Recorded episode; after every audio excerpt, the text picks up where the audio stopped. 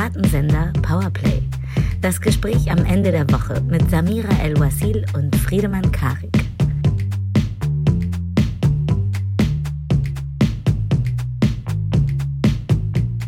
Herzlich willkommen zu einer neuen Ausgabe von Piratensender Powerplay. Und ich muss gleich zu Anfang an sagen, es gibt wie letzte Woche eine schlechte und eine gute Nachricht. Die schlechte Nachricht ist genau die gleiche wie vergangene Woche, nämlich äh, Samira El-Uazil hat immer noch keine Stimme beziehungsweise darf nicht reden und das wollen wir dazu wollen wir sie dann auch nicht zwingen. Aber die gute Nachricht ist wie letzte Woche, wir haben einen Gast, besser eine Gästin.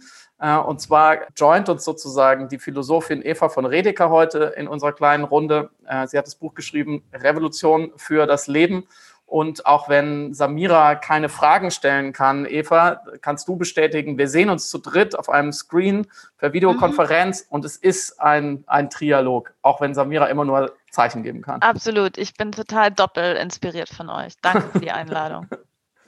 Sehr gut, wunderbar. Wir sprechen uns an einem Freitag, späten Nachmittag, äh, Anfang Februar im Jahr 2021 in Deutschland, wo es eigentlich nur ein großes Thema gibt, nämlich Corona und wie schnell kommen wir aus dem ganzen Schlamassel wieder raus.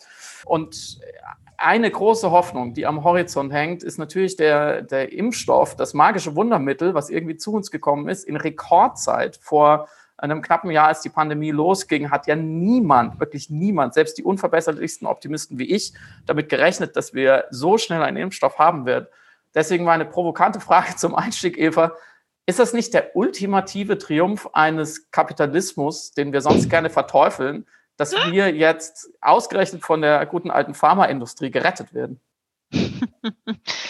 Also besonders gerettet äh, sind wir ja leider noch nicht. Und ich meine, ich hätte gar nichts dagegen, auch von äh, Feinden gerettet zu werden. Aber ich glaube, das ist eine, also das ist ähm, ein Werbetrick der Pharmaindustrie oder ich glaube, es war ja ein äh, jemand von der FDP, der dieses Meme in die Welt gesetzt hat, ähm, produced in sozialer Marktwirtschaft. Aber ich meine, dass wir den Impfstoff entwickeln könnten, verdankt sich zu großem Teil auch ähm, staatlich äh, subventionierten ähm, Fördergeldern und universitären Strukturen und einer Wissensgesellschaft und einer international auch großartig vernetzten Wissensgesellschaft, die aber dann wiederum den Impfstoff auch nicht zur Rettung aller einsetzt, ne, sondern auch ähm, sofort sozusagen kämpft darum, wie man die Patente so ausgestaltet, dass nicht alle was abkriegen. Ähm, insofern äh, glaube ich, dass also gut, dass es mit der Pharmaindustrie so halb geklappt hat, aber ich glaube nicht, dass es mit einer ähm, sozusagen besser geplanten, ähm, demokratischer, äh, vergesellschafteten ähm, Forschungs-, äh, Pharmaforschungsindustrie nicht viel besser gegangen wäre. Denn es ist ja auch bekannt, dass also unter anderem die medizinische Forschung für diese Viren so zurückgestuft wurde, weil das Pharmaindustriell nicht so, so fett Knete bringt wie andere Sachen, ja, Diabetes und so. Insofern, also, I don't know, muss man jetzt nicht also hat mich jetzt nicht so irre impressed, aber klar, gut, dass wir einen Impfstoff haben, aber auch schlimm, dass es alles so eine Katastrophe ist und überhaupt gar keine andere Aussicht gibt, die Sache unter Kontrolle zu bringen. Zumindest von oben anscheinend nicht. An der Stelle haben wir uns als Gesellschaft oder vor allem auch die entscheidenden PolitikerInnen sich doch allzu gerne abhängig gemacht, auch von Leuten, von denen man offensichtlich erwartet, dass sie statt eines Herzens einen Taschenrechner in der Brust tragen. Anders kann ich mir nicht erklären, dass man sich jetzt so ohnmächtig gibt äh, gegenüber der Tatsache, dass die Produktion nicht schneller läuft und dass nun mal man hat eben nicht früh genug geordert und nicht genug Geld bezahlt. Tötet da das Profitstreben nicht im Endeffekt Leben? Ja, aber nicht erst da, oder? Also jetzt im Moment bin ich eigentlich ein bisschen erstaunt, dass nicht das Profitstreben zumindest auch ein paar Leben mehr rettet. Also, dass es zum Beispiel bis ein Dreivierteljahr nach der Pandemie gedauert hat, bis es jetzt so diese also immerhin nicht ganz mafiösen privaten Testcenter gibt, wo du für 50 Euro dich testen lassen kannst und so. Ja, wie ich meine, eigentlich finde ich das total spektakulär, dass es das nicht drei Wochen nach Beginn der, der Pandemie gab. So eine super Business-Idee. Also ich finde, wir sehen im Moment schon auch, die Trägheit ähm, und eben nicht die Innovationsgeschwindigkeit des, des real existierenden derzeitigen Kapitalismus, ja, der sowieso, also wo sozusagen nur noch an ganz bestimmten, schon halb ähm, monopolisierten Strukturen richtig der krasse mehr Zugewinn abgeschöpft wird, also jetzt eben besonders diese äh, also Vervielfachung des, des Amazons-Vermögens, aber so lauter kleine, coole Pandemie-Startups, so kannst du lange suchen. Und äh, ich meine, das, also, dass, dass jetzt irgendwie nicht auf ähm, Teufel komm raus schneller Impfstoff produziert werden kann, weil wir keine Planwirtschaft sind. Das ist das eine, aber äh, ein Stück weit bin ich auch erstaunt, dass es also ist ja auch dann eine Frage von Arbeitskraftmangel und von erschöpften und unterbezahlten Fachkräften und so weiter, dass es dem sozusagen auch Kapitalismus intern den Pharmafirmen jetzt nicht möglich ist, so schnell die Kapazitäten auszuweiten. Auf eine Art, ähm, ja, finde ich, finde ich das irgendwie also immer noch verblüffend. Ich hätte dem Kapitalismus gern gegönnt, das zumindest so ein bisschen besser hinzukriegen, ja. ja und die Leben zerstört er natürlich schon vorher, ja. Also nicht erst jetzt, wo er nicht genug Impfstoff liefert. Gleichzeitig gehen immer noch Millionen Deutsche äh, jeden Tag ins Büro. Ein heilige, eine heilige Kuh, die anscheinend auch in Hochzeiten der Pandemie mit tausenden Toten am Tag nicht angetastet wird, während man die Schulen zumacht und die Kultur zumacht. Mhm. Sehen wir da eine, ein Primat des Kapitalismus manifestiert in Präsenzpflicht, die das über lange, lange Zeit gewachsen ist? Oder ist es wirklich so, dass wir einfach das Geld brauchen, um die ganze Krise zu finanzieren? Also ich glaube, man sieht da das Primat von nahezu was Schlimmerem als Kapitalismus. Denn Kapitalismus intern gibt es eigentlich gar kein Interesse daran, diese Pandemie so elendig in die Länge zu ziehen. Und eigentlich funktioniert ja, also der Kapitalismus funktioniert ja unter anderem auch, ist ja angewiesen auf staatliche ähm, Mitsteuerung und sozusagen Rahmensetzung. Ja, also und das ist eben nicht nur sowas wie Wahrung und Garantie der Eigentumsrechte, sondern ist und, und Einhalten von Vertragspflichten und so, sondern eben auch sowas wie, also zum Beispiel ähm, darauf achten, dass es nicht zu große Monopolbildungen ähm, gibt und äh, sozusagen ja immer mal wieder ähm, gegensteuern mit äh, wirtschaftspolitischen Mitteln, wenn der Kapitalismus selber sich in irgendeine Sackgasse oder was er eben meistens macht, in Blasen und dann Krisen manövriert hat. Und das ähm,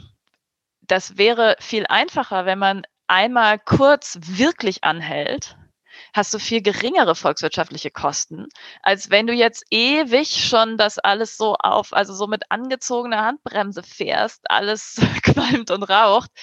Und um ein paar Industrien weiterlaufen zu lassen, die dann zum Teil ja trotzdem Absatzprobleme und so weiter haben und auch äh, Lieferkettenprobleme. Und also das läuft ja trotzdem auch nicht rund, ja, das, was da jetzt aufrechterhalten bleibt. Und ähm, für, also so, so übel das ist, du sagtest gerade der Taschenrechner statt Herz, aber volkswirtschaftlich ist es ein irrer Verlust, äh, wenn Leute äh, sterben oder auch in langjährige sozusagen Fatigue und was es sonst so gibt, dann nach Erkrankungen gehen. Insofern, es gäbe auch ein kapitalistisches Interesse, ähm, viel drastischer die Sache anzuhalten. Und das wäre aber ein gesamtkapitalistisches. Und ich habe das Gefühl, was wir sehen, ist eher ein, eine Orientierung an so einem partikularkapitalistischen Ressentiment. Also es ist sozusagen ein vorauseilender Populismus aus Furcht davor, dass dann irgendwie pöbelnde, genervte Einzelunternehmer in den äh, deren Interessen verletzt sind durch äh, Stoppmaßnahmen, dass die die Oberhand gewinnen und dass da das dann sozusagen die Wählbarkeit ruiniert der Parteien. Ähm, ich glaube, das ist aber auf eine Art auch schon ein ähm, gewissermaßen elitistisches Vorurteil. Die Leute sind ja nicht bescheuert. Die Leute also beklagen sich ja bis auf einen kleinen Bestand, also Teil, der wirklich in Verschwörungstheorien abgerutscht ist, was ja auch zu Zeiten dramatischer existenzieller Angst und Unsicherheit nicht so überraschend ist. Mhm. Ja, also ich, ich finde, das ist irgendwie schlimm und aber klar, das passiert. Aber ein Großteil derer, die jetzt so unzufrieden sind, ist es ja unter anderem auch, weil die sehen, dass es einfach sinnlos ist. Ja, weil wir diese Hälfte, wir haben das ganze Leben, also alles an Freizeit ist ruiniert. Trotzdem muss man irgendwie sich weiter anstrengen, weiter durchziehen. Man sieht, dass die Pandemie nicht wirklich eingehegt wird. Wir hören ja auch alle, dass auch der Impfstoff jetzt frühestens im Herbst so richtig die Sache runterfahren wird. So, und das führt dazu, dass es überhaupt keine Motivation gibt, also das führt sozusagen zu der Anti-Lockdown-Stimmung, weil es eben ein, ein Drag-out-Lockdown ist. Und ich, also das, ich finde es auch so tragisch, wenn man sieht, was für, was für ein Verlust an Welt und irgendwie Bezogenheit und Lebensglück ja viele Menschen gerade auch die ganze Zeit aushalten. Ja, also ich meine, ich, ich habe irgendwie gut reden, ich sitze hier auf dem Land, ich will eh meine Ruhe zum Schreiben, so I'm fine. Aber ich kann, also jede Sekunde, wo, wo ich mir vorstelle, auf, auf welcher, welchem Unglück das zum Teil basiert, diese, diese halbe Ruhe, die wir haben, während sie eben nicht einmal auf voll gesetzt wird. Und es wäre ja auch, also Teile des Lockdowns wären ja leichter auszuhalten, wenn du nicht auch noch versuchen müsstest zu arbeiten neben der Kinderbetreuung gerade, ja. Oder wenn du nicht irgendwie hinkriegen müsstest, die Kinder da doch in die äh, Kita zu bringen, selber in Betrieb zu gehen, dich tausendmal testen zu lassen, alles so. Also insofern, ähm, ich muss sagen, ich bin super halt froh, dass es überhaupt diese Initiative gibt, Zero Covid, so Lockdown von unten und dass tolle Leute die mit unterstützen. Die hat, ist ja jetzt auch viel diskutiert. So ein Hoffnungsschimmer in einer Gesamtmisere jetzt äh, hören und sehen wir ja und lesen wir immer wieder, dass aber an den entscheidenden politischen Stellen, wo eine Zero-Covid oder wie es ja die Initiative aus der Wissenschaft heißt, die No-Covid-Strategie mhm. äh, irgendwie verfangen, fruchten sollte, dafür überhaupt keine Offenheit besteht, obwohl, wie du es gerade gesagt hast, ja vernünftig im Sinne von einem Gesamtsaldo der Kosten über Monate oder vielleicht ein Jahr es völlig vernünftiger wäre, sowas zu probieren. Liegt es nicht im Endeffekt wieder daran, dass man sich in so einem Gefangenendilemma äh, befindet, dass die Politik eben sagt, naja, aber das, ähm, dann, dann, wissen wir ja nicht genau, wer sich, wer sich daran hält. Wir müssen wahnsinnig äh, sanktionieren. Die Leute machen vielleicht nicht mit. Wieso, wieso sollen wir diesen, in Anführungsstrichen, radikalen Schritt gehen, wenn wir andererseits mit einer ja, ich würde mal sagen, mit einem laissez-faire-Lockdown, mit einem Lockdown, der keiner ist, immer dann doch gerade noch mal an der Katastrophe vorbeischrammen, immer auf das Ausland verweisen können, sagen, so schlimm wie in Land XY ist es bei uns nicht. Und aus der stimmt Sicht, ja schon fast nicht das, das, das, stimmt in Teilen, ähm, aus der Sicht des einzelnen Politikers oder der einzigen Politikerin ist eigentlich eine dominante, sinnvolle Strategie, ist zu sagen, ich entscheide hier so wenig wie möglich. Hm. Und das wäre, No-Covid wäre immer eine, eine große Entscheidung, so ohne es bewerten zu wollen. Aber da muss ich schon einiges tun politisch. Ja, aber ich meine, das wäre eine Bankrotterklärung des politischen Systems und auch eine Auflösung so der, der Legitimierung. Ja, also die, ich meine, warum lässt man sich regieren? Weil dass man sozusagen den Vertrag mit der Gesellschaft eingeht, dass die Interessen aller besser geschützt werden und auch sozusagen nicht nur das Hab und Gut, sondern eben auch das Leib und Leben ähm, in diesen politischen ähm, Institutionen und Gemeinschaften gesichert sind. Und, ähm, und dann genau, aber das, das sehen wir ja gerade, dass es nicht passiert. Oder? Genau, und also, ich glaube, das, das kann so man gar nicht.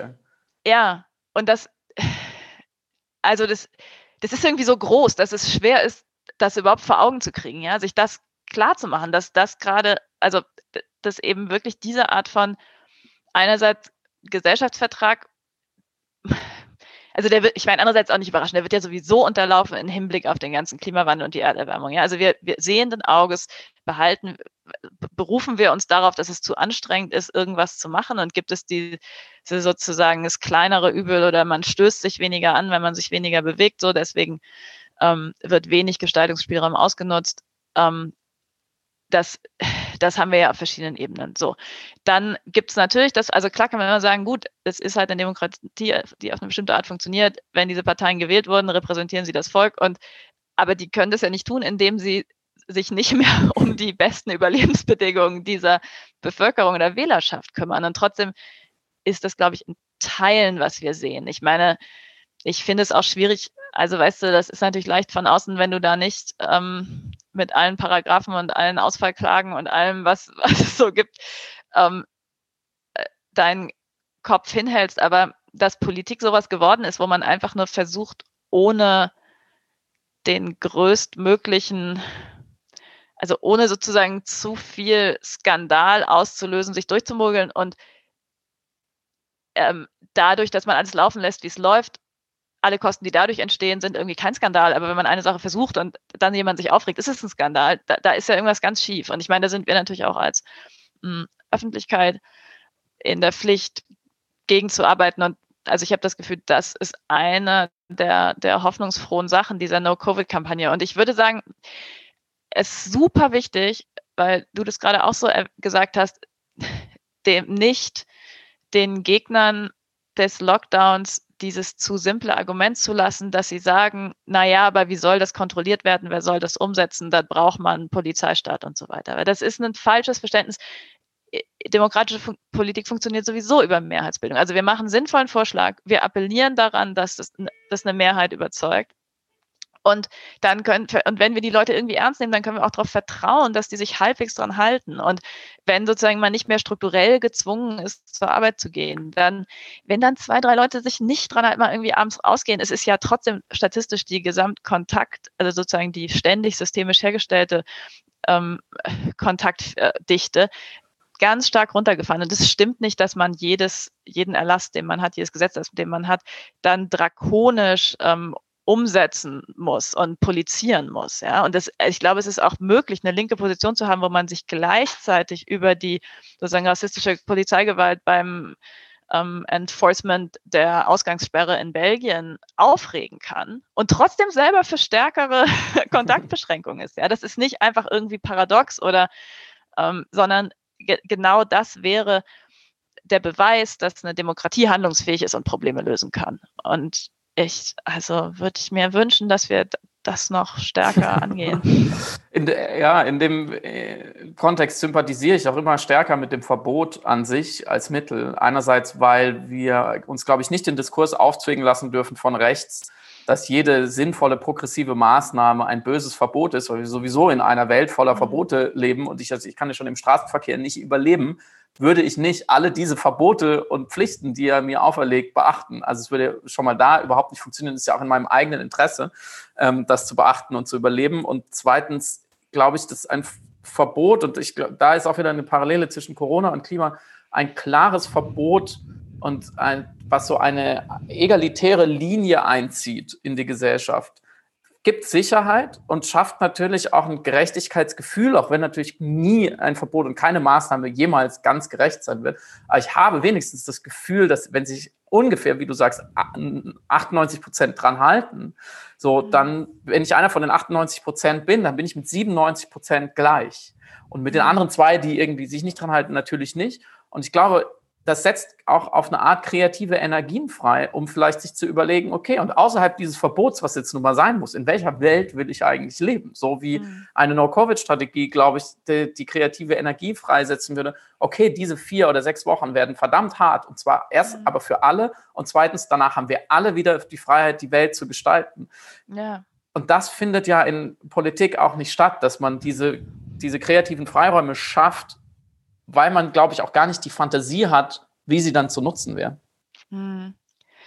Ja, und ich glaube, man kann, es ist ein Riesenholzweg auf diese, also defensiv auf diesen Vorwurf ähm, der Verbotspartei zum Beispiel oder Verbote zu wollen, zu reagieren. Ja, darauf kann man nur offensiv reagieren. In Wahrheit regen sich ja die ähm, Rechtspopulisten nie über tatsächliche Verbote auf, sondern regen sich über Kritik auf. Die mhm. regen sich darüber auf, bestimmte Sachen nicht unwidersprochen sagen zu dürfen. Die, und die ähm, sprechen von Zensur, genau wenn keine Polizei und keine, keine Zensurbehörde, sondern einfach nur coole linke Studenten oder so involviert sind. Ja, da ist, das ist ja sozusagen ein Mittel des Kulturkampfs von Recht.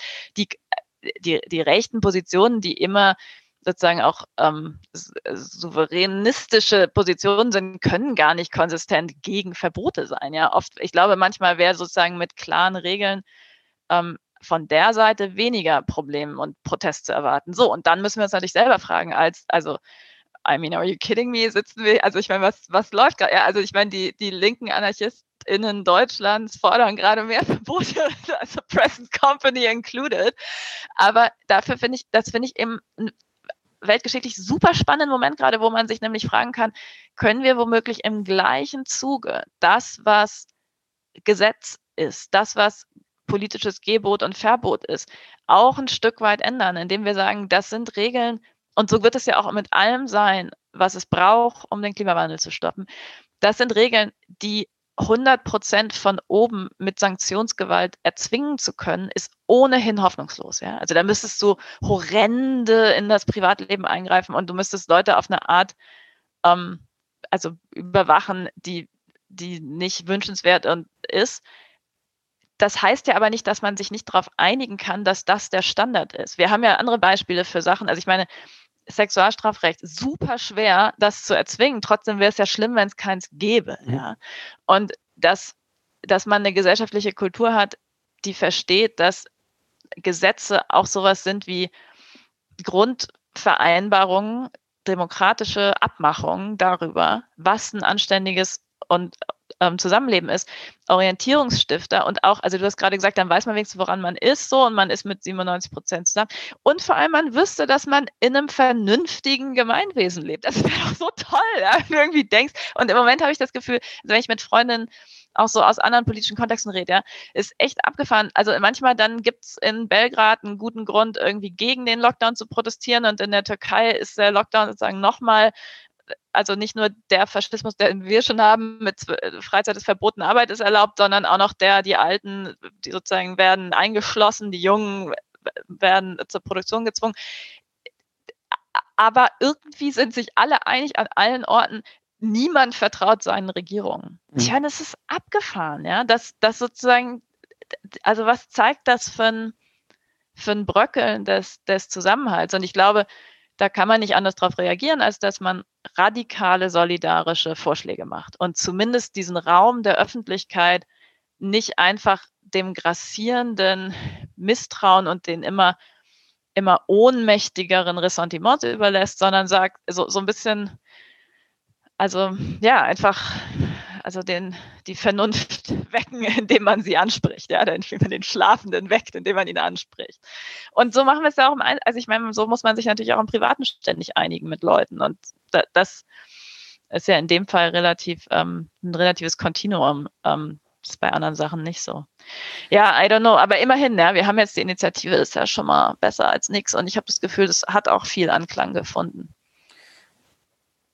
Was wäre denn deine denkbare Utopie für eine postpandemische Zeit. Klopfen wir mal auf Holz. Ich habe vorhin mhm. mit dem Impfstoff begonnen. Es, es wird, es dauert vielleicht zu lange und dazwischen werden viele Fehler gemacht, aber gehen wir mal davon aus, im Herbst haben wir da wirklich eine, eine Immunität in der Bevölkerung durch den Impfstoff, die uns wieder entlässt aus dieser Situation im Großen und Ganzen. Was, mhm. was tun wir dann? Was haben wir gelernt? Also ich glaube, den Kernpunkt, den wir gelernt haben könnten, ist die jetzt schon bestehende unglaubliche Fragilität unseres ganz multiple verbundenen, abhängigen Lebens voneinander. Und wir hätten gelernt, dass der Kern von Vergesellschaftung mm, die Sorge und die, die sozusagen ja, die, die Sorge um das Leben und die Orientierung auf die Bedürfnisse hin sein müsste. Und ich glaube, der beste Weg daraus wäre zu sagen, wir fangen jetzt sukzessive an, also da, wo die größten Schaden sind. Also ich glaube, da wird man auch viel mh, hm, wirklich diagnostische Arbeit machen müssen, was, was da überhaupt, also der, der, der sozusagen traumatische Schmerz kommt ja meist erst, nachdem es durchgestanden ist, ja.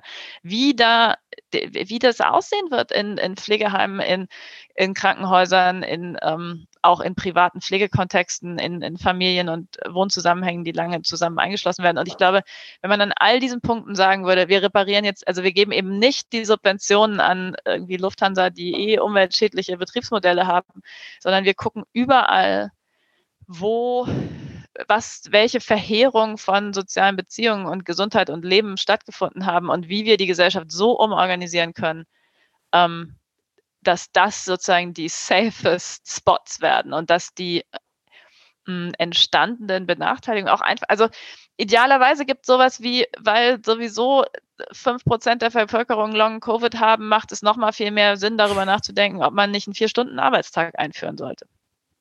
Und Ge Gehälter werden, also ich finde ja, jeder, jedes Gehalt im Gesundheitssektor sollte auf jeden Fall Oberstudienratsniveau haben.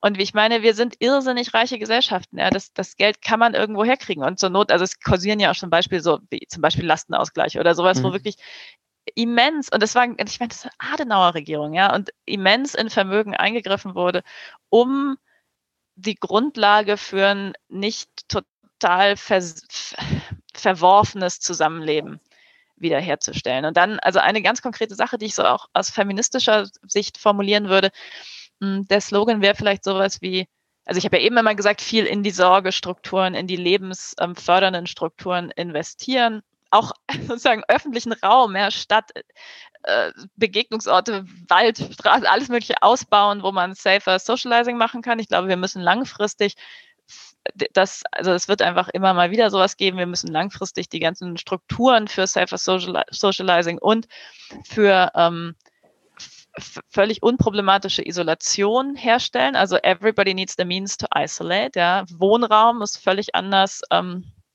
also dem Markt entzogen und bedürfnisorientiert zur Verfügung gestellt werden, weil sonst kannst du eine Gesellschaft nicht ähm, mhm. äh, virenfrei halten, wenn ein Teil der Leute nicht mal richtig sich zurückziehen kann. Ähm, dann ähm, glaube ich, dass, genau, was ich eben sagen wollte mit der feministischen Forderung, also obwohl einerseits wir ganz viel in die Sorge stecken müssen, müssen wir, glaube ich, auch sowas tun wie, ich würde das nennen, Sorgekäfige abschaffen. Also die Orte, wo Pflege im Moment wirklich kaserniert und, mhm. und klaustrophobisch stattfindet. Und das sind, und das muss man gleichzeitig denken. Einerseits sind das die Haushalte, wo auf in sozusagen ganz wenigen Nahbeziehungen jemand für Kranke und, und Sterbende zuständig ist und in dieser schrecklichen Ausbeutungsrolle von, wenn ich mich nicht drum kümmere, dann, dann geht die Person halt vor die Hunde steckt. Da, dafür brauchen wir eine Lösung. Hm, gerade nachdem jetzt viele Leute auch sozusagen durch die ganze zusätzliche Kindersorgearbeit, besonders Frauen natürlich, ähm, total erschöpft, am Rande der Erschöpfung sind. Und gleichzeitig müssen wir die Sorgekäfige, die diese Horrorpflegeheime sind, abschaffen. Also ich glaube, da gibt es einfach nach dieser Pandemie, nachdem das alles Hotspots der, der und Infektionsherde waren, da gibt es ja gar keine Alternative zu. Ich meine, was was ist, ich habe hier wirklich neulich eine Nacht wach gelesen und ich hatte so einen Artikel gelesen über Pflegeheim, 160 Leute mhm. drin, 124 positiv in den Doppelbetten. Ich glaube, in der Berliner Zeitung war so ein Artikel, Doppelbetten, Doppelzimmer haben sie nicht mal die positiven von den negativen trennen können. Ja. Mhm. Ich meine, keine Ahnung, ja, weiß ich, ob ich irgendwie mal eine Professur kriege oder nicht. Und es ist doch völlig wahrscheinlich, dass ich in so einem Teil lande. Ja, ich habe mhm. keine Kinder. Das, das, das kann doch nicht sein. Man kann doch nicht als Gesellschaft so leben, dass wir diese Orte haben, wo in denen niemand sterben will und es dann aber viele tun und die da dann der grassierenden Ansteckung einfach so preisgegeben werden. Also das wären jetzt so erste Strukturen, weil du sozusagen fragst nach der Pandemie mhm. und in unseren Gesellschaften. Das ist jetzt natürlich immer noch lange keine keine Utopie der Weltkommune, die ich durchaus auch pflege und die man, glaube ich, auch braucht, um überhaupt zu sehen, dass alles, was ich jetzt gerade gesagt habe, das sind eigentlich, das muss, müsste als Kleinigkeit verhandelt werden. Ja. Das, also wenn die Gesellschaft diese Art von Adaptionsfähigkeit nicht mehr hat, dann, also wie sollen wir denn mit einem Kommenden umgehen?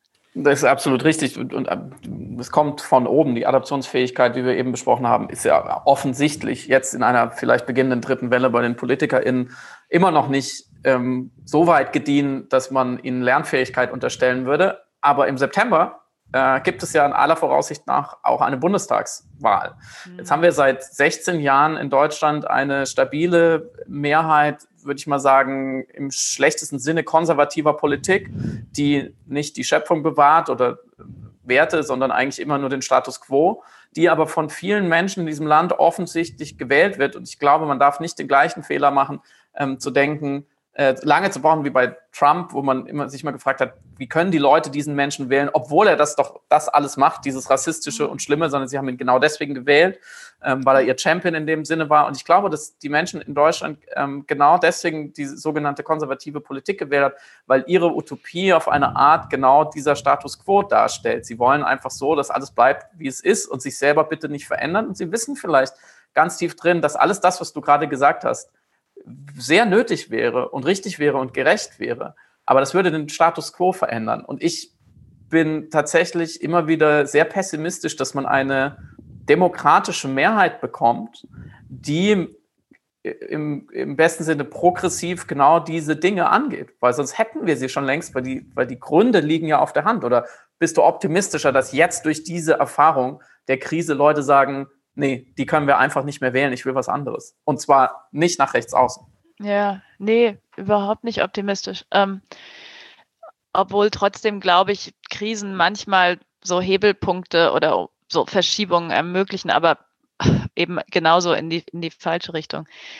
Ich glaube, was du vorhin gesagt hast, mit, mit dem heimlichen, unheimlichen Wissen um die Utopie, das ist so wichtig. Denn, also du hattest erst eine Formulierung mit, die, man will eben nicht, dass sich was ändert oder man teilt nicht die, diesen irgendwelche progressiven Wünsche. Und ich glaube, man muss sich wirklich klar machen, dass sich ähm, die Status quo bejahenden oder eben auch wirklich reaktionär bis brutalen Kräfte, die haben sich oft irgendwann mal wehgetan beim Hoffen. Oder die haben Angst davor, sich, also das ist ja auch der klassische, ja, warum gehen äh, linke Wähler nach rechts? Die haben sich wehgetan beim Hoffen und die wollen sich, und das ein, die einzige Hoffnung, die sie noch haben, ist sich nie wieder beim Hoffen weh zu tun und nie wieder so naiv zu denken, es wird besser und dann, wenn es nicht besser geworden ist, ist es noch viel anstrengender, sich aufzurappeln. Also Was, sind, ja, im Moment die,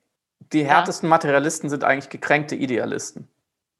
Ja, absolut. Da für mich zutiefst überzeugt. Und ich glaube, dass ähm, und dadurch sozusagen als Konvertiten zum Materialismus auch umso ähm, umso vehementer oder umso gnadenloser, weil es auch darum geht, diesen sozusagen Keim der Hoffnung in sich selber, der an irgendeine Wunde rührt, immer wieder zu, zu zerstören. Also das ist jetzt auch, ich meine, ich kann das nochmal mehr in meinem Vokabular machen, das ist, ist ein Theorem, was es so auch schon bei Adorno und Horkheimer gibt und so, das ist jetzt nicht sozusagen äh, in Flagranto hier auf, ausgedacht, aber die, und ich finde das aber für die, ähm, für die, die, es macht, also das ändert nichts an der Erbittertkeit der Feindschaft, aber es zeigt, es zeigt auch was darüber, dass, dass sozusagen nicht menschliche Grundimpulse immer schon unversöhnlich gegenüberstehen. Und ich, ich muss auch sagen, ich verstehe auch, also ich, ich meine, ich verstehe jedem, der zutiefst jemandem wie mir, die hier einfach gemütlich sitzt und quatscht, was sie eh am liebsten macht im Leben mit zwei Leuten, die sie total toll findet, ja, dass sie da, dass sozusagen niemand, dass es da einen, einen Groll gibt zu denken, ja toll, und dann jetzt hast du dir da irgendeine bessere Lösung ausgedacht. Aber was mhm. passiert immer, wenn eine Lösung, die irgendwie shiny und schick ist, umgesetzt wird. Mhm. Was passiert ist, es wird irgendwie partiell so gemacht und man hat trotzdem wieder das Gefühl, sozusagen, die letzten beißen die Hunde und irgendwie am Ende drehen sich die Schrauben so, dass es nur ein ganz paar Leuten, die eh schon an der Spitze waren, nützen. Also das kennen wir, ich meine, das kennen wir auch so ein bisschen von Gleichstellungspolitik, ja, wo man, so man regt versucht ewig irgendwie Gleichheit, Gleichheit, herzustellen und plötzlich wird dann jemand eingestellt, die wiederum, eine Frau, die dann aber konservativer ist als alle irgendwie Männer, weil das der einzige Weg war, sich in dem Feld nach irgendwo nach oben zu arbeiten. Solche Art von retrogressiven ähm, Effekten erlebt man ja ständig bei, bei Reformversuchen. Ich würde sagen, dass, also das ist der Grund, weswegen ich radikal bin und in meiner Gesellschaftskritik, weil ich glaube, dass in darin, dass partielle Reformen immer wieder scheitern oder sich gegen die Intentionen kehren. Man sieht, dass, dass es sozusagen eine Änderung der Gesamtorganisation bedürfte und nicht ein leichtes sozusagen Kaschier, also eine Aufbesserung hier und da. Aber auch wieder, ja, leicht gesagt, ja, ich, äh, ich das, wenn, wenn du eh schon dein halbes Leben mit relativ zusammengebissenen Zähnen irgendeinen Job gemacht hast, um dir da das Haus, von dem du auch immer noch nicht 100 pro sicher bist, ob du es eigentlich magst, leisten zu können, weil ein richtig geiles konntest du dir halt nicht leisten. So, da, da, da gibt es ja eine Art von Systemverhaftetheit, die wir so nicht haben und die, oder die ich nicht habe, weil mhm. wir jetzt nicht für alle reden. Und das, ich glaube nicht, dass man durch Überzeugen, also glaube, die Energie dann doch wieder zu versuchen, Gesellschaft und die Lebensbedingungen zu gestalten, die kommt dann eher aus Momenten, wo Ko Kooperation erfahren wird oder wo plötzlich ein so weitreichender Vorschlag im Raum steht, dass, dass der Raum sich so ein bisschen verschiebt und man dann mehr Platz hat zum Lösungen finden in der Mitte. Und das sehen wir im Moment meistens nach rechts, aber also ja. das ist eine, geht nach links eigentlich besser, da ist mehr Platz ich glaube, ich glaube, dass die Linke auch aufpassen muss, nicht widersprüchlich zu werden, denn entweder sagen wir, dass die anderen, die Gegner sind, sind harte Materialisten, utopiebefreit, ihre Fantasie ist verkümmert. Ähm, de, dann müsste man ja eigentlich strategisch ihnen ganz ähm, greifbare ök ökonomische Anreize bieten können.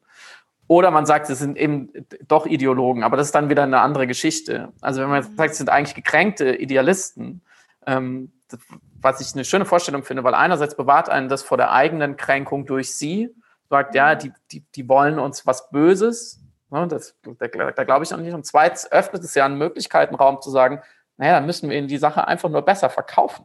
Also dann brauchen wir vielleicht einfach eine bessere Geschichte oder eine Erzählung. Und ich finde, mit den Verschwörungsmenschen sage ich inzwischen schon immer, weil diese Diskussion, ob man TheoretikerInnen sagt oder nicht, wenn ich einfach umgehen. Also mit den Verschwörungsmenschen, da ist sicherlich zu viel Fokus drauf gewesen, politisch, aber ideologisch finde ich es schon interessant, weil das ja in erster Linie, nach meinem Eindruck, die bessere Geschichte oder die interessantere Geschichte ist, die diese Leute auch anzieht. Und mhm. ich finde, dass wir auf der anderen Seite, also die, die Bewahrung des Status quo ist auch eine sehr, sehr mächtige Geschichte, weil sie mir suggeriert, alles bleibt gut.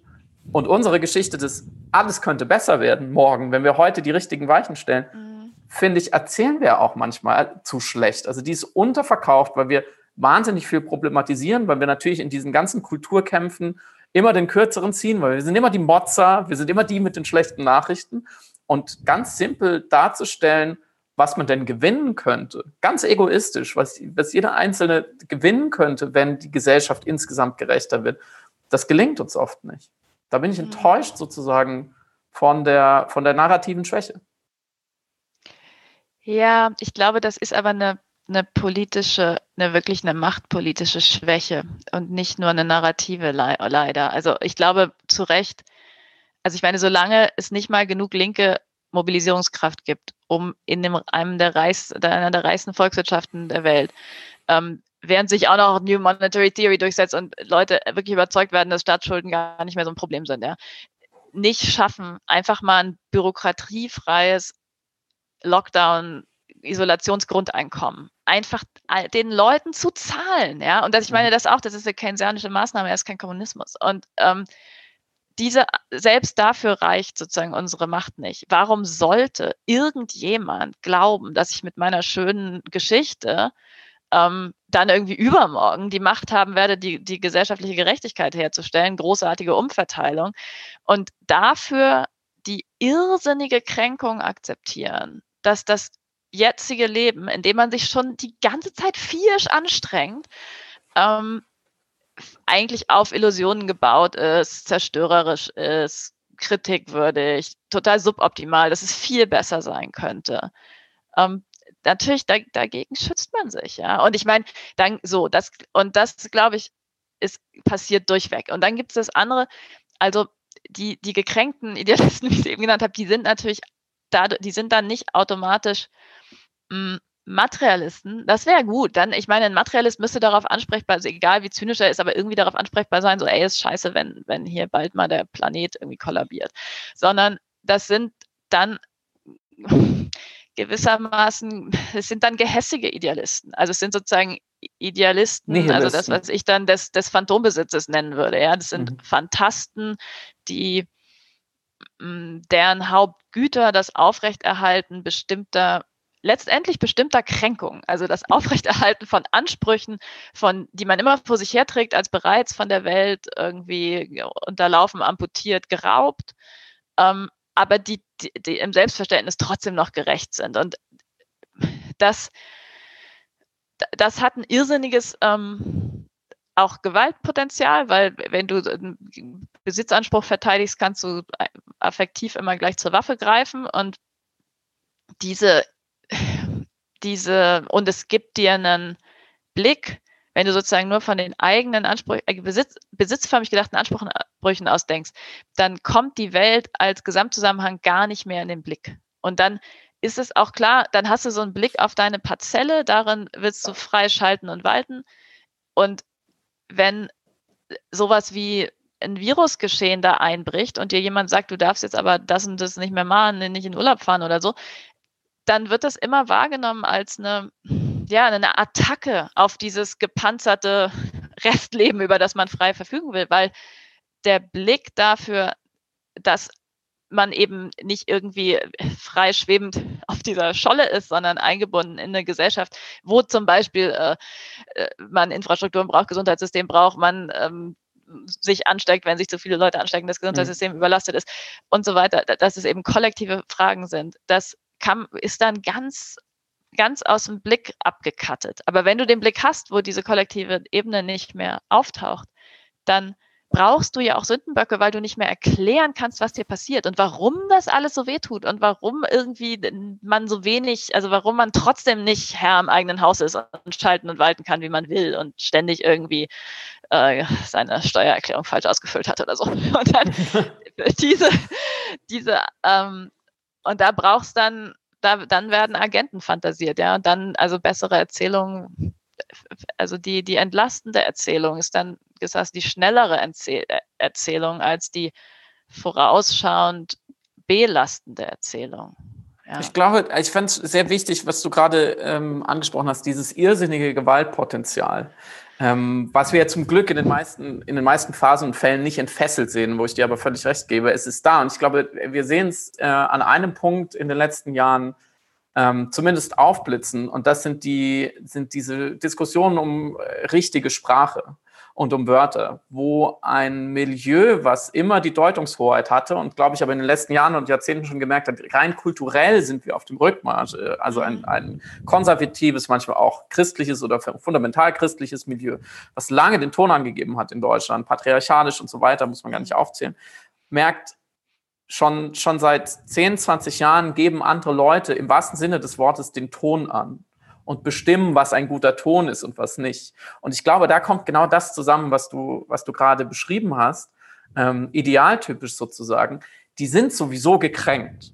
Die sehen sowieso, dass ihre Werte und ihr glorifizierter Status quo und ähm, vielleicht auch sowas wie ein christlicher Glaube, dass das alles hohl ist, dass das alles schon gar nicht mehr berücksichtigt wird, dass die moderne oder die postmoderne Welt mit dem entfesselten Finanzkapitalismus und so, dass es ganz nach ganz anderen Regeln funktioniert, als sie sich einbilden.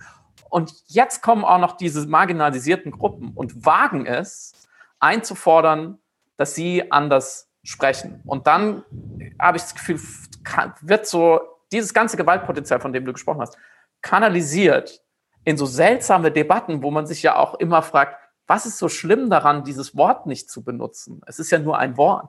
Aber es ist ja. eben, glaube ich, eine Manifestation oder ein Symbol oder ein Stellvertreter für all diese Kränkungen, die jemand die ganze Zeit erleidet und jetzt wehren sich andere gegen Kränkung und das darf natürlich nicht sein. Ja, ich fand, du, finde, du hast jetzt auch schon alle Zutaten aufgerufen, die man braucht, um das zu analysieren, denn ich glaube, es ist wichtig, immer am Anfang zu setzen, in einer Welt, in der sowieso alles Feste sich verflüssigt, sozusagen die Konkurrenz schärfer und die Sicherheit, äh, also zumindest gefühlt abnimmt, in dieser und eine Welt, wo in der eben ja wir auf eine ziemliche Katastrophe auch zusteuern.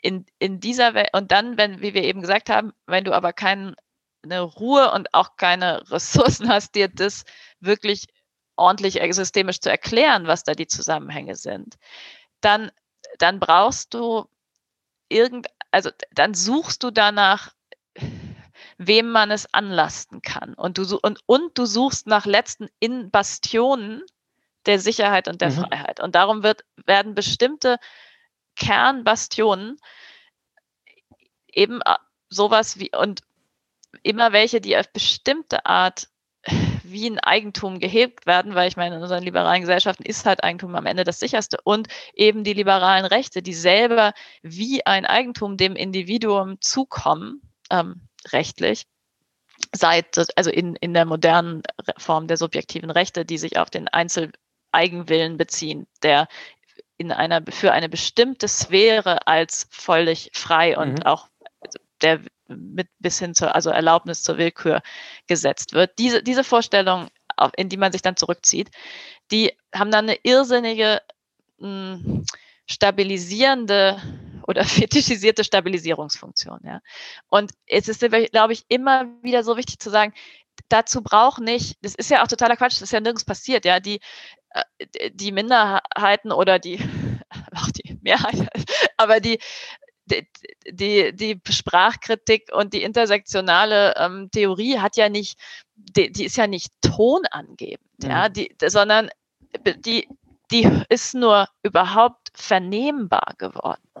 Und die ist nicht komplett auszuschalten aus zum Beispiel dieser Domäne meiner Meinungsfreiheit als wenn auch gealterter und etwas äh, desorientierter Experte besteht darin weiter, dieselben Vorlesungen zu halten können wie seit 30 Jahren ohne dass da jemand auf eine mir dazu noch unvertraute Art mhm. plötzlich anfängt, ganz externe Kritik zu üben. Ist ja auch nicht so, als ob das noch nie da gewesen wäre. Ja, also ich meine, in den 68ern haben die Leute ja auch gesagt, hier alles bürgerliche Unmöglichkeit. Ja, aber jetzt gibt es eben eine andere Art von, die auch noch, die nicht von Leuten, die irgendwie erkennbar sind als gefallene Co-Bürgersöhne, sondern Leute, die eigentlich markiert sind als die, die die Klappe zu halten und auch sozusagen die Schleppe zu tragen oder die Gloriole aufrechtzuerhalten ja. haben, indem sie aus dem Weg gehen, indem sie irgendwie Kanzelschwalben sind, was auch immer. So. Aber das ist, Eckert, Entschuldigung, wenn ich dich kurz unterbreche, weil ja, ich finde es, find es super, dass du diesen Gener das Generationsschema auch machst, weil ich habe das Gefühl, dass gerade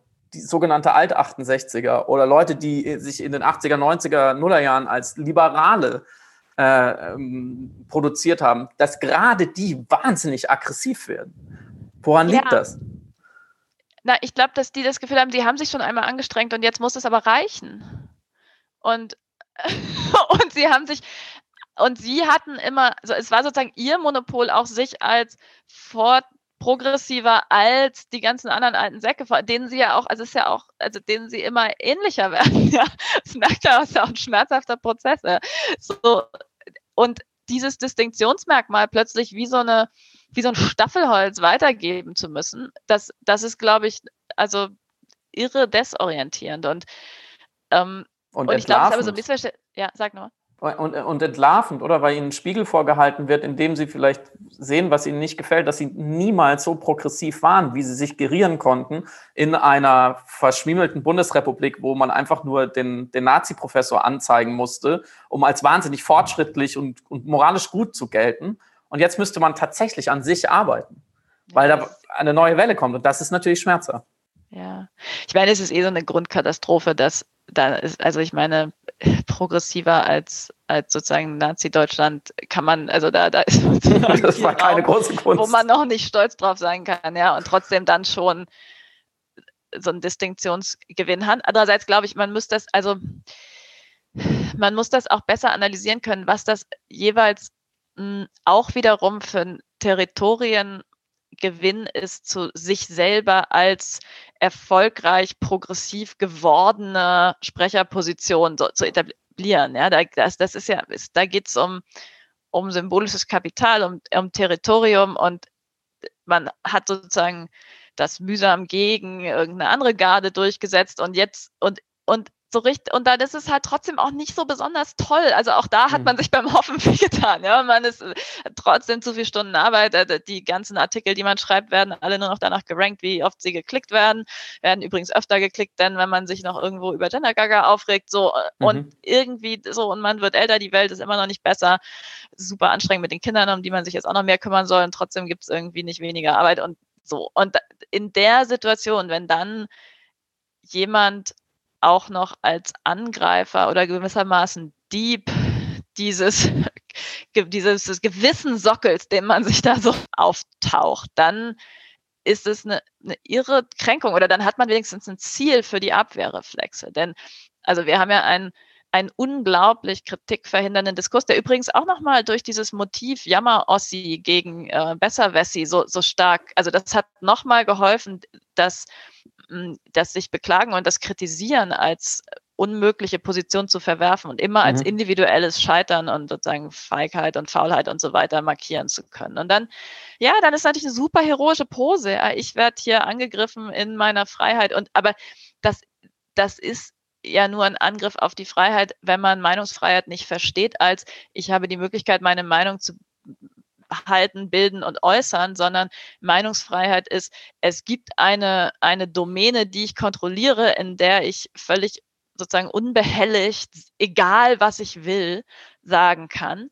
Und jede Behelligung sehe ich schon als gewissermaßen Diebstahl und, und, Freiheitsberaubung. Und der Witz ist, das hat eine, wenn man so Freiheit, also eigentumsideologisch missversteht, dann hat das immer schon eingebaut, den Drang zur Irrationalität, denn du weißt, wenn du was Vernünftiges sagst, nicht, ob du es vielleicht nur sagst, weil die besten Gutmenschen das hören wollen. Nur wenn du wen verletzt und ja. was Unvernünftiges sagst, machst du den Test, ob du gewissermaßen von der individuellen, idiosynkratischen Meinungsfreiheit als so Eigentumssphäre mit Missbrauchsrecht ähm, Gebrauch gemacht hast. Und das sieht man auch bei diesen ganzen hirnrissigen Diskussionen um, um Canceling von Speakern. Ja? Also mhm. daraus folgt dann, dass du sozusagen den Nazi einladen musst, mhm. also man muss nur eine, eine, unmögliche Position haben, um dann im Spektrum der irgendwie ähm, vernünftig begründeten Meinungen nicht vorzukommen, sich dann darauf berufen zu können. Mhm. Ich meine, wie viele Leute würden gerne irgendwo eingeladen werden und werden nicht eingeladen? Ja, die ganze Zeit. Das ist alles voller Kränkung. Ja, jeder äh, wäre irgendwie oder viele wären gerne viel präsenter und berühmter und niemand interessiert sich für die Gedichte, die sie geschrieben haben, bis sie dann einmal irgendwie einen antisemitischen Ausfall machen und dann sich darauf berufen können, dass sie nicht, weil sie einfach schlecht sind, sondern weil sie politisch unkorrekt waren, nicht eingeladen wurden oder nicht kein Student mehr auf die Vorlesungen abfährt, weil es super langweilig ist, sondern weil all die Studenten alle irgendwie gebrainwashte äh, Sensibelchen sind. So. Und da kriegst du plötzlich ein riesen Forum. Aber das, es muss sozusagen immer schon unvernünftig sein, damit es sich mhm. als ähm, äh, exkludiert und zensiert gerieren kann oder damit es darauf bestehen kann, dass es eingeschlossen werden kann. Ich meine, das ist wirklich der, die, also der Übergang vom Liberalismus in Faschismus, ja. Und ich mhm. meine, das, also das erlebt man an solchen autoritären Figuren und natürlich sind da Linke, Ex-Linke und Feministinnen und alle möglichen Leute nicht immun gegen. Also waren sie ja schon mal nicht. Ich, ich, nehme auf jeden Fall aus diesem Gespräch mit den Hitlergruß als einzigen möglichen Auftakt eines wahrhaft liberalen Vortrages, weil ich da natürlich einmal festgemacht habe. Ihr könnt mir gar nichts. Ja, ich, ich, ich bin wahrhaft frei, aber lass uns gerne. Ja, wobei, äh, das ist interessant, weil der ist halt richtig verboten und da quackt doch schon dann plötzlich gar keiner mehr, ne? So, womit wir, ja, womit wir wieder bei den Verboten sind, ja. an die wir uns alle gerne halten. Und ja. äh, in dem Fall dann vielleicht nicht. Lass uns zum Abschluss gerne nochmal ähm, zum Beginn unseres Gesprächs zurückkommen.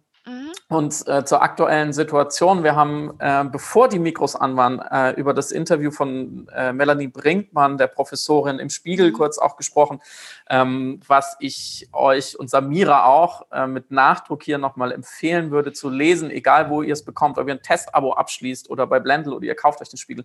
Völlig egal. Allein dieses Interview lohnt es sich, weil sie nochmal in bisher für mich so nicht dagewesener Schonungslosigkeit aufzeigt, wie es ist als Wissenschaftlerin diese Regierung und speziell die Ministerpräsidentinnenrunde zu beraten. Man bekommt drei Minuten Zeit, die Leute sind nicht richtig vorbereitet, sie hören auch nur halb zu und am Ende machen sie eigentlich genau das Gegenteil von dem, was man ihnen als vernünftig anempfiehlt.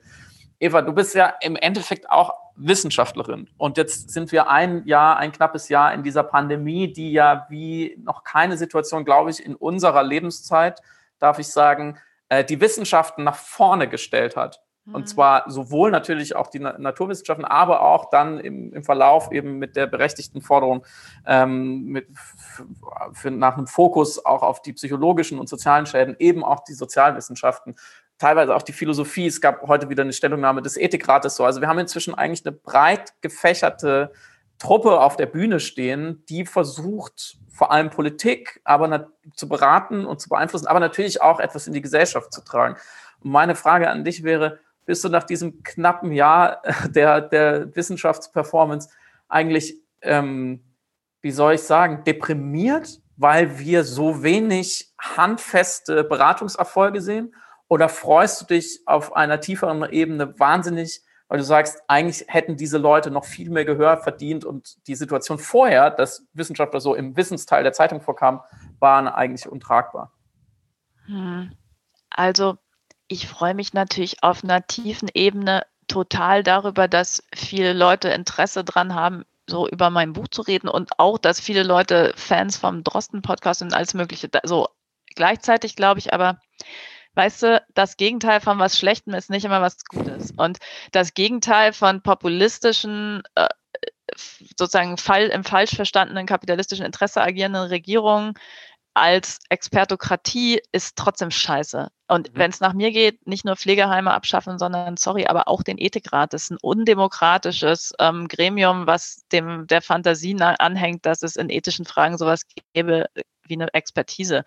Ähm, also wenn überhaupt, sollte man, und das heißt nicht, dass man nicht einen Ethikrat haben sollte oder PhilosophInnen da nicht eine Rolle haben, aber die müsste dann eine viel mehr moderierende sein in, in Debatten. Und insofern ich glaube, gerade angesichts von grassierenden Verschwörungsideologien und einfach so einer anschwellenden Gehässigkeit ist mehr Gehör für ExpertInnen nur sozusagen also eine Verschärfung des Konflikts und auch was, was dann zum Teil haben wir jetzt bei Drosten auch gesehen und sieht also erlebt jede öffentlich sprechende Feministin und Rassismuskritikerin, wird man auch dann zur Zielscheibe des sozusagen abgleitenden Hasses der, gegen die Politik oder gegen die mhm. Verhältnisse. Ja, dann ist es sozusagen die, diejenige Figur, die da angeblich reingeredet hat. Also ich halte das auch für, für sehr gefährlich. Insofern, nee, das, ähm, also ich finde das viel hoffnungsstiftender, wenn es andersrum passiert, also wiederum von unten, äh, zum Beispiel in dem Sinne, in dem soziale Bewegungen, ähm, wie jetzt Fridays for Future oder auch Ende Gelände, die Klimawissenschaft rezipieren, diskutieren und darauf aufbauen und dann politisieren, ja. Und das, das, ich meine, und sowas, natürlich gibt es auch im, dann im feministischen Diskurs auch, auch sozialwissenschaftliche äh, Studien zu Pflege und Ausbeutung und alles Mögliche, was, was dann breit wirksam wird. Und das ist natürlich ist das, also ich fand es im letzten Jahr unglaublich, wie viel super spannende Sachen und Links und Hintergrund dann so irgendwie zu mir geschwemmt sind, sei mhm. es jetzt also durchs, äh, sei es durch Twitter oder eben auch Veranstaltungen, wo ich war mit anderen Menschen. Also ich, das, ich sehe da schon einen großen gesellschaftlichen Reichtum, aber der kann gewissermaßen nicht, nicht direkt in Politik übersetzt werden. Und wir wissen ja, dass die Philosophie am allerbesten sich wirklich von ähm, dem, dem König von Syrakus und auch einer demokratisch gewählten ähm, Regierung fernhalten sollte. Und das, ja. Sehr gut. Vielen Dank, Eva dass Gerne. du eingesprungen bist. Das war viel mehr als einspringen. Natürlich, wir könnten noch, wir könnten noch lange weiterreden, aber ich habe deine Zeit jetzt schon weiter strapaziert, als eigentlich ausgemacht ja, war. Ich bin auch schon zu spät für die nächste Sache, ja. Ja, insofern äh, wollen wir noch ganz schnell Evas Buch nochmal empfehlen, Revolution für das Leben und natürlich hoffen, dass Samiras Stimme nächste Woche wieder da ist und wünschen euch ein schönes Wochenende und natürlich, dass ihr euch niemals wehtut beim Hoffen. Macht's gut. Oh. So. Tschüss und gute Besserung, Samira. Und danke, Friedemann. Tschüss. Ciao. Du hörst Piratensender Powerplay. Das Gespräch am Ende der Woche mit Samira El-Wasil und Friedemann Karik. Piratensender Powerplay ist eine Produktion von Powerplay Productions in Kooperation mit Yin Yang, der unsichtbaren Yogamatte für den diskreten Yogi. Du willst Yin Yang zwei Wochen kostenlos testen? Abonniere diesen Podcast überall und gewinne gutes Karma.